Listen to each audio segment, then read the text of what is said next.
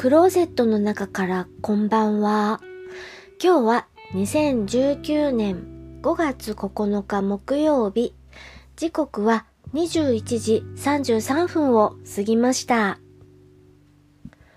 外の気温はプラス6度。お天気は晴れ。星がよく見えています。今日は急な雷雨とか天候が不安定になるという予報でしたが、ちょっと怪しい時間帯はありましたが、なんとかかんとかお天気晴れたまま持ちました。今夜は、ツイッターで予告をしましたが、特にお話しする見たばっかりの映画がないので、うーん、いつものように映画のお話じゃなくて、今私がどんなものを見ているかというお話をします。アニメーションは、カラクリサーカスをこちらは録画をして見ています。それから Amazon プライムでアニメーションドロロとフルーツバスケットというアニメーションを見ています。ドロロは、あ、フルーツバスケットもか。両方ともリメイクの作品です。ドロロ、古いドロロは見たことがなくて、日本映画で実写版のドロロは見たことがあります。だから大体の話の筋は把握してそう把握した上でアニメーションを見ています。コミックはドロロは読んでいません。手塚先生の作品です。有名ですよね。フルーツバスケットも、ごめんなさい。原作者の先生はちょっと失念しちゃったんですけれども、こちらも人気のある少女漫画が原作ですよね。こちらはコミックは読んだことがなくて、2回目の確かリメイク、リメイクというか2回目のアニメ化だと思うんですけれども、前回のアニメ化された時は見ていないし、だからフルーツバスケット初見です。とても楽しいです。少女コミックっぽくて。それから、アニメーションで言うと、こちらは、えっ、ー、と、スカパーで、ファミリー劇場だったかな？で、録画していた銀河英雄伝説の外伝を先日見終わりました。銀河英雄伝説は何度も何度も繰り返し見ていて、本年も外伝も両方とも3回か4回以上は見てると思います。あと、それから原作のライトノベルズ版も読みました。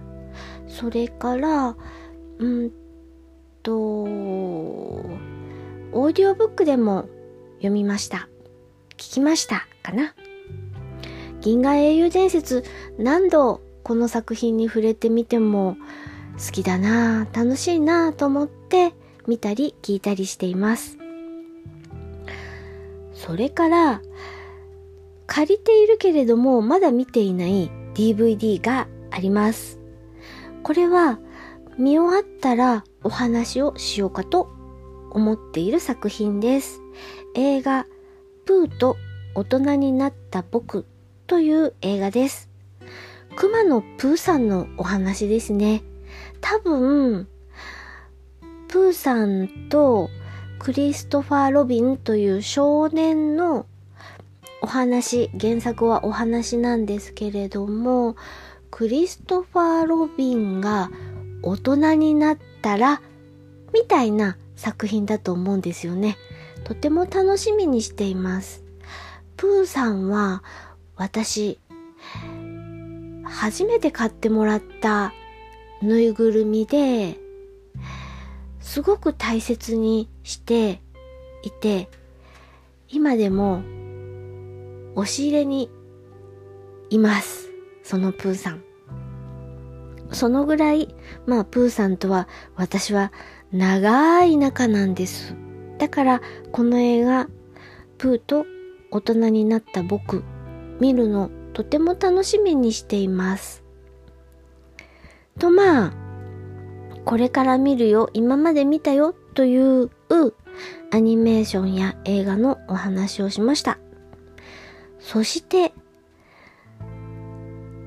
おとといもお話ししたんですけれども、今度の日曜日12日、ヒゲさんのヒゲ先輩と呼ばせていただいています。ヒゲフレディさんが配信をしている生ヒゲという